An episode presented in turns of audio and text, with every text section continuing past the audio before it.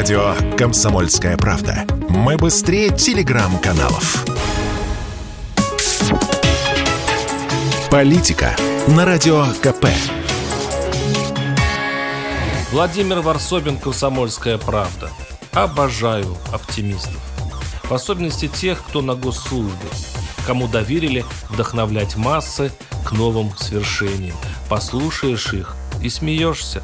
Такой тонкий, почти английский интеллектуальный юмор. Я не беру в пример Дмитрия Рогозина, там юмор черный, солдатский.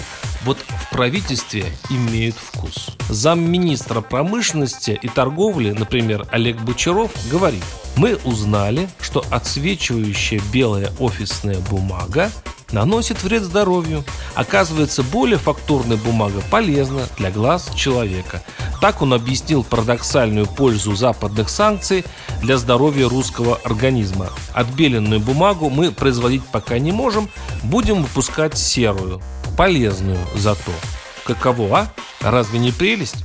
Следующий этап – осторожно намекнуть гражданам, что отечественное авто, которое пока производится без подушек безопасности, по последним научным данным полезнее ядовитых и, возможно, даже радиоактивных Мерседесов. Но есть еще и другой источник улыбок и вдохновения – экономическая социология. Опубликованы данные соцопроса, проведенные солидными российскими банками об ожиданиях граждан.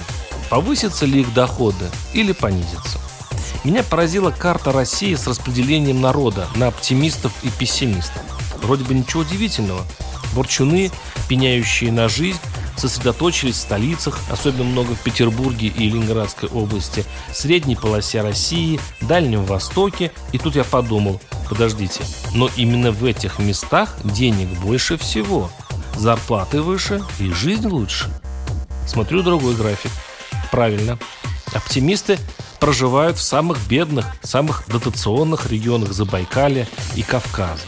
Потому что, во-первых, они понимают, что урезать и до того нищую зарплату бессмысленно, да и теневые доходы граждан, особенно с Кавказа, почти не подвластны властям.